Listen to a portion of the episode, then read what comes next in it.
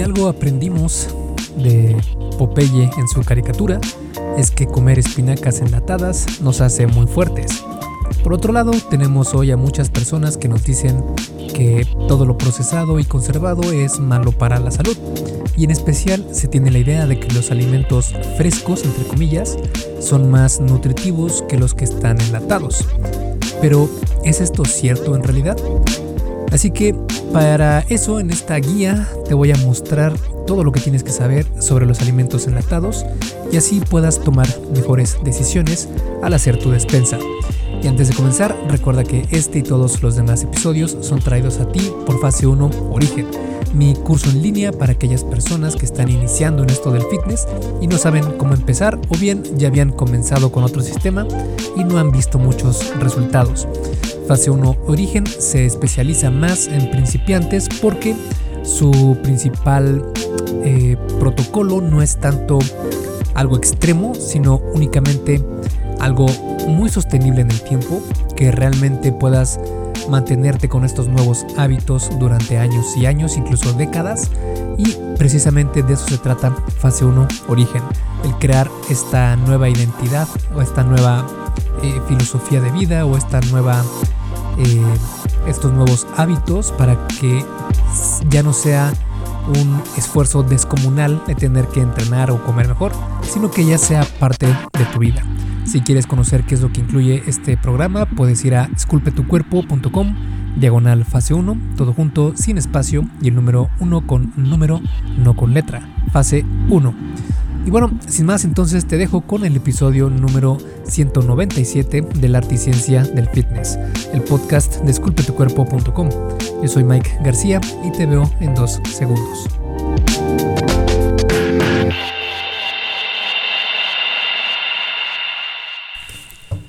Primero vamos a analizar cuál es la diferencia entre un alimento fresco y uno enlatado. Se considera a un alimento como fresco cuando no tiene ningún procesamiento después de su cosecha u obtención. Estos alimentos son cosechados una vez que han madurado y puede darse de, dos formas. Uno es la maduración post cosecha, que esta es cuando se cosechan y maduran durante su transporte. Y la, segunda forma es los ya maduros, es decir, cuando se cosechan una vez que ya han madurado. Cualquiera podría pensar que el método de ya maduros brindaría los alimentos eh, más nutritivos porque tienen más tiempo para absorber nutrientes de la tierra. En ciertos casos esto es cierto, pero algunas plantas absorben un gran porcentaje de los minerales cruciales durante las primeras etapas de su crecimiento, o como las frutas y vegetales que pueden seguir sintetizando macro y micronutrientes después de ser cosechados. De hecho, una investigación publicada en el Journal of the, Science of Food and Agriculture demostró que los alimentos post cosecha son equivalentes nutricionalmente a los ya maduros e incluso mejores en algunos casos. El problema con los alimentos frescos es que para el tiempo que fueron cosechados y lleguen a ti, probablemente ya hayan pasado un par de semanas. Esto disminuye la cantidad de nutrientes en estos alimentos. Por eso, si compras productos frescos, es mejor hacerlo de mercados locales, donde la cosecha no está tan separada de las fechas de venta. Una alternativa a esto sería comprar productos que se conserven mejor, como los enlatados. Cuando menciono alimentos enlatados, me refiero a aquellos alimentos que solo fueron cosechados y puestos en conserva. Por ejemplo, vegetales, frutas, legumbres, etc. Y no a los alimentos del tipo listos para comer, como sopas, pastas o preparaciones con carne y salsas. Hago esta aclaración porque, como veremos más adelante, cuanto más compleja sea la preparación, mayor tiene que ser el procesamiento para mantenerlos en conserva lo cual puede hacer que utilicen ciertas técnicas que le quitan lo beneficioso a los enlatados. Pero no nos adelantemos, así que primero vamos a comenzar con lo más importante. ¿Los alimentos enlatados son nutritivos? Y pregunto esto porque se tiene una percepción bastante marcada de que cuanto más procesado sea un alimento, menos nutritivo será. Esto es cierto si hablamos de alimentos modernos, ultraprocesados y refinados, como aquellos que están empaquetados en cajas en los anaqueles de los supermercados con anuncios del tipo 100% natural. Si verdaderamente fueran tan naturales como mencionan, no tendrían que presumirlo. Pero cuando hablamos del procesamiento para congelar o enlatar los alimentos, es una historia muy diferente. Los alimentos procesados nos han ayudado como sociedad a mejorar nuestra salud. Esto debido a que proveen de nutrición accesible para los niños, ancianos y mujeres embarazadas. Además de que a través de la historia se han fortificado ciertos alimentos para asegurar a la población de obtener los nutrientes básicos necesarios para una vida saludable. Por ejemplo, la leche ha sido fortificada con vitaminas A y D, los cereales con vitamina B, la sal con yodo, etc. Entonces, ¿qué tanto procesamiento llevan los alimentos enlatados? Y la realidad es que el procesamiento que llevan es mínimo. Son pelados, cortados, picados, deshuesados, desgranados o cocinados. Después se ponen en las latas y las sellan. Al final, la lata es calentada a altas temperaturas para matar cualquier tipo de bacteria y prevenir que el alimento se eche a perder. De hecho, se ha encontrado en estudios que la contribución de nutrientes obtenidos de alimentos congelados y enlatados es mayor en comparación con los frescos. Esto tal vez se deba a que los alimentos enlatados son más prácticos para su consumo y cuanto más práctico y accesible sea un alimento, más consumirás de él. Además, los alimentos enlatados tienen una ventaja muy marcada sobre los frescos, su momento de cosecha. Tanto los alimentos congelados como los enlatados son cosechados justo en el momento de su mayor madurez para así asegurar que los nutrientes estén en niveles óptimos. Los alimentos enlatados pasan por algo más de procesamiento que los congelados. Los congelados son cosechados y casi de inmediato puestos a congelar, los enlatados pasan por varios procesos en los que se desmenuzan casi por completo algunos de sus nutrientes esenciales, como los nitratos. Aunque esto no quiere decir que sean menos nutritivos que los alimentos frescos o congelados, y no podemos decir que todos sean mejor en un estado o en otro. Menciono esto porque algún método de almacenamiento, ya sea congelado, enlatado, etc., funcionará mejor para un alimento específico, mientras que para otro no, es decir, para otro funcionará otro método de almacenamiento. Incluso también entran en juego variables como la calidad de la tierra, la época del año, el clima, los métodos utilizados para el crecimiento del alimento y un largo etcétera. También recordemos que el hecho de cocinar los alimentos desmenuza ciertos nutrientes en los alimentos, pero eso no los hace menos nutritivos. De hecho, el Departamento de Tecnología y Ciencia de los Alimentos de la Universidad de California y otras instituciones más demostraron en una investigación que las frutas y vegetales son igual de nutritivas estando frescas, congeladas o enlatadas. Dicho esto, es cierto que el contenido de vitaminas B y C puede disminuir en los alimentos enlatados. Esto debido a que estas vitaminas son sensibles al calor y solubles en agua, y el proceso de enlatado necesita temperaturas altas, haciendo que ambos micronutrientes sean diluidos de los alimentos al agua que está dentro de la lata. Irónicamente, este proceso puede aumentar otros nutrientes. Por ejemplo, los tomates y el maíz liberan más antioxidantes cuando son calentados, haciendo estas versiones enlatadas más nutritivas. Con todo lo anterior, podemos decir sin duda alguna que los alimentos enlatados sí son nutritivos y cuentan con ventajas que ahora analizaremos. Y la primera de estas ventajas es la conveniencia, porque vamos a ser honestos, no comemos las suficientes frutas y verduras. Mucho de este problema viene de esa lucha mental de voy a comprar un montón de frutas y verduras para comer más saludable. Eso está perfecto. El problema es que estos alimentos no duran mucho en la mesa y terminan echándose a perder a los pocos días. Por eso los alimentos enlatados son una muy buena opción porque ya no habrá problemas con que se echen a perder y como ahora sabemos, su perfil nutricional sigue siendo equiparable a los que están frescos. Es decir, es mejor comer más frutas y verduras enlatadas que no comerlas por no estar frescas o en temporada. Y precisamente este aspecto tiene que ver, además de la conveniencia, con la durabilidad, que es otra de las ventajas. De hecho, el Departamento de Agricultura de Estados Unidos menciona que mientras se mantengan en un ambiente fresco, seco y lejos de superficies calientes, como arriba del horno, por ejemplo. Los alimentos enlatados más ácidos, como los tomates, pueden mantener su mejor calidad hasta por 18 meses. Y no solo eso, sino que alimentos menos ácidos, como carnes y vegetales, pueden mantener su calidad incluso de 2 a 5 años después de ser enlatados. Estos son los tiempos para que mantengan su mejor calidad, pero el mismo artículo menciona que los alimentos enlatados pueden ser consumidos independientemente del tiempo.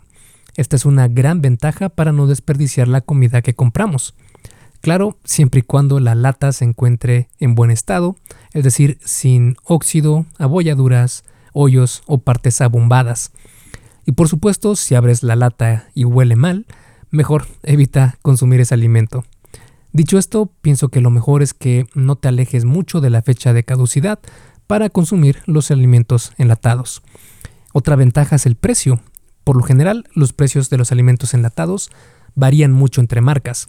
Hay desde las que son más baratas incluso que su versión fresca y otras que cuestan mucho más, pero en promedio están muy cercanas al precio de su contraparte fresca. La idea es elegir aquella que cumpla con tus criterios de elección.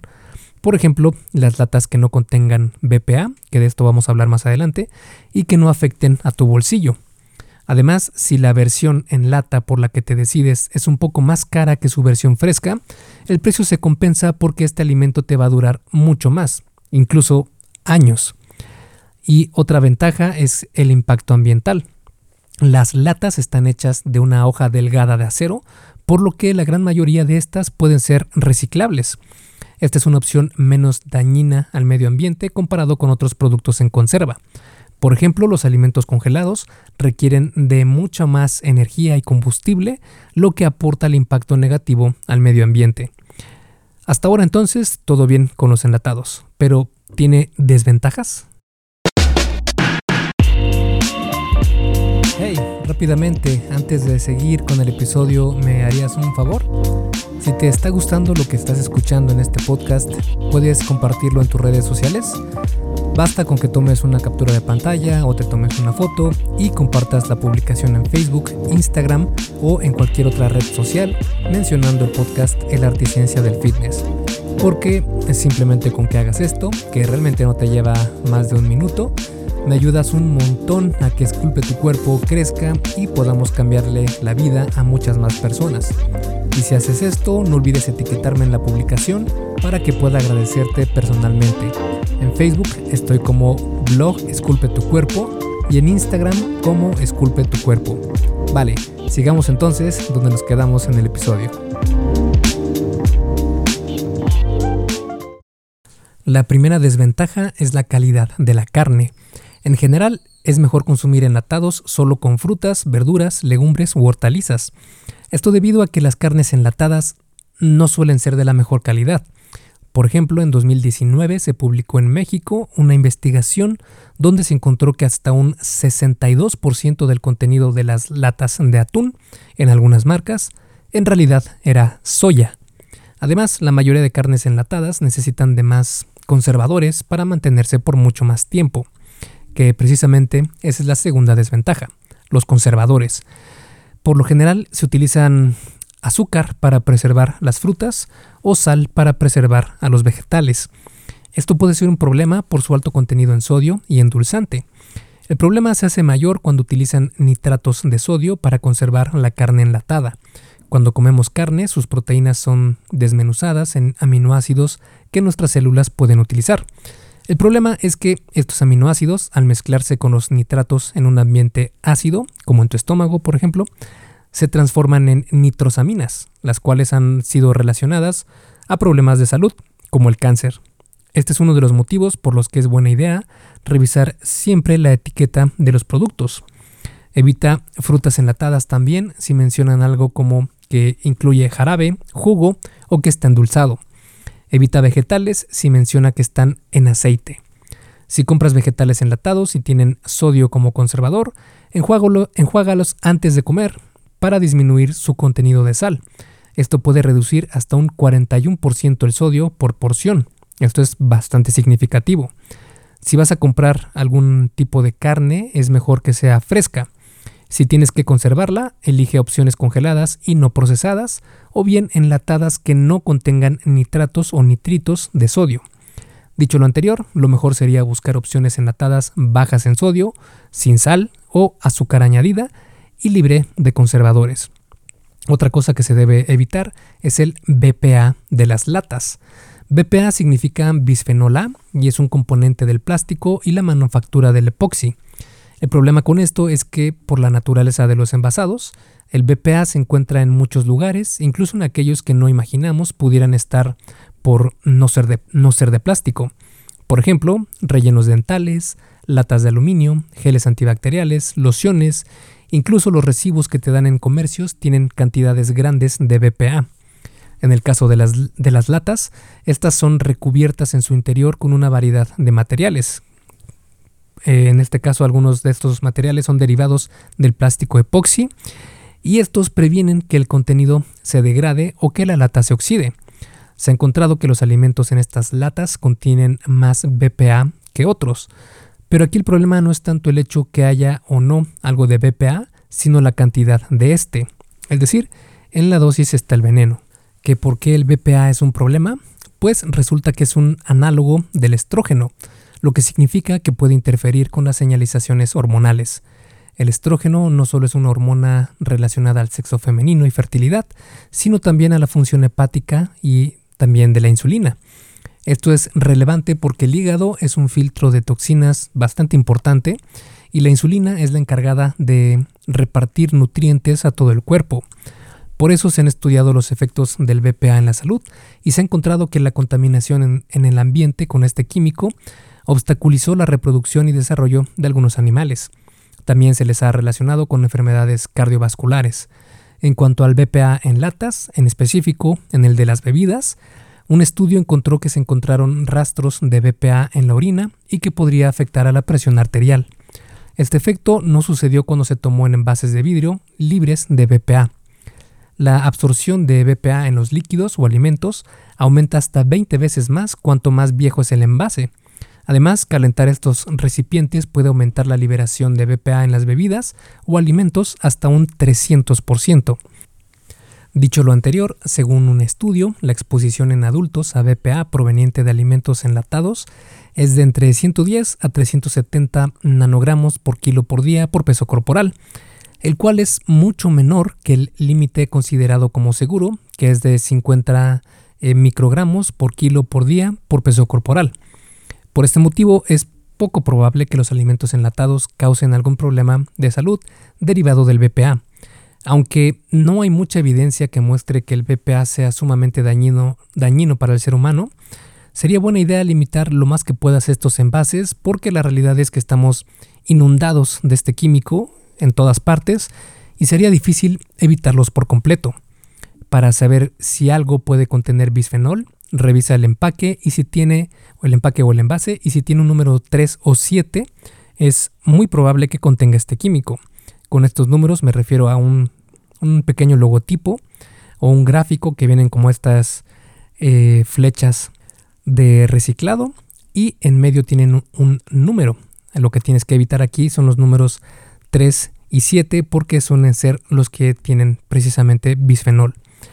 Entonces, para evitar estos problemas de BPA, asegúrate que la lata no contenga estos números, el 3 o el 7, en las especificaciones y mejor aún si menciona que es libre de BPA o BPA free o non-BPA lining, cualquier cosa que diga que no contiene BPA. Otra desventaja es el botulismo, como hemos visto, los alimentos enlatados no tienen muchos argumentos en contra, pero existe un peligro real si no se toman las debidas precauciones, y ese peligro es el botulismo.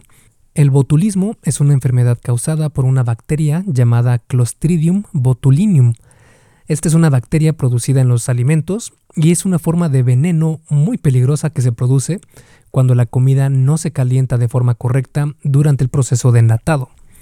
¿Qué tan peligrosa es?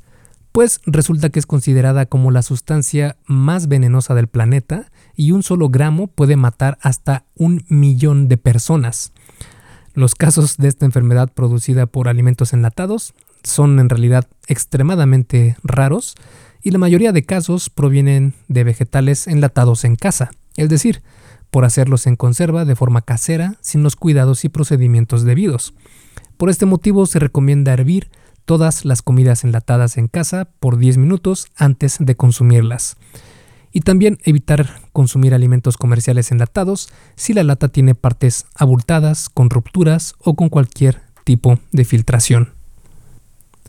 Y para concluir y a manera de resumen, las mejores opciones para comprar alimentos frescos son aquellos que son producidos de forma local y por temporada. El problema es que en la gran mayoría de casos, cuando compres estos alimentos, ya habrán perdido mucho de sus nutrientes por el tiempo que pasaron desde su cosecha hasta tu cocina.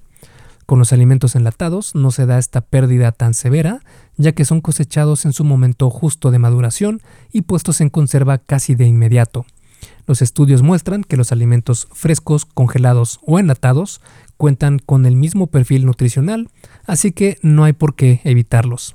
Si bien existen algunas desventajas con los alimentos enlatados, como el contenido de BPA, el sodio, entre otros, sus ventajas en realidad son mucho mayores ya que aportan prácticamente los mismos nutrientes a precios accesibles, además de que son muy convenientes y duraderos.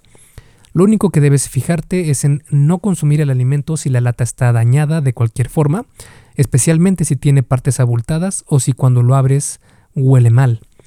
También es mejor preferir alimentos enlatados con el mínimo procesamiento posible, como frutas, verduras, legumbres, y evitar aquellos donde se tiene mayor preparación y combinación de alimentos, como las comidas completas listas para comer. También es buena idea evitar las carnes enlatadas porque en este caso sí son mejores sus versiones frescas. Al final de cuentas, elegir los alimentos enlatados es una decisión más nutritiva que escogerlos frescos y no comerlos porque se echaron a perder. Esculpe tu vida, comienza con tu cuerpo. Aquí el episodio del podcast de hoy. ¿Te gustó? Si es así, déjame una calificación y tu opinión en Apple Podcast o en la plataforma que me escuches. Es muy sencillo y no te lleva mucho tiempo. Con esto me ayudas a que el podcast suba en el posicionamiento y así podamos llegar a más personas. Si tienes alguna duda o sugerencia, puedes mandarme un email a contacto arroba. Veo absolutamente todo lo que me llega al mail y respondo personalmente a todos. Puedo tardarme un poco por la cantidad de mensajes que recibo al día, pero ten por seguro que sí te responderé. Gracias por escuchar el podcast de la Articiencia del Fitness y espero haberte ayudado a aclarar algunas de tus dudas. Y antes de irnos, si te gustó el episodio, entonces probablemente también te guste el curso por email que tengo donde aprenderás durante 7 días sobre fitness basado en ciencia. Puedes suscribirte totalmente gratis en esculpetucuerpo.com diagonal curso gratis. Todo junto y sin espacio. Curso gratis. Me despido y nos vemos en el siguiente podcast.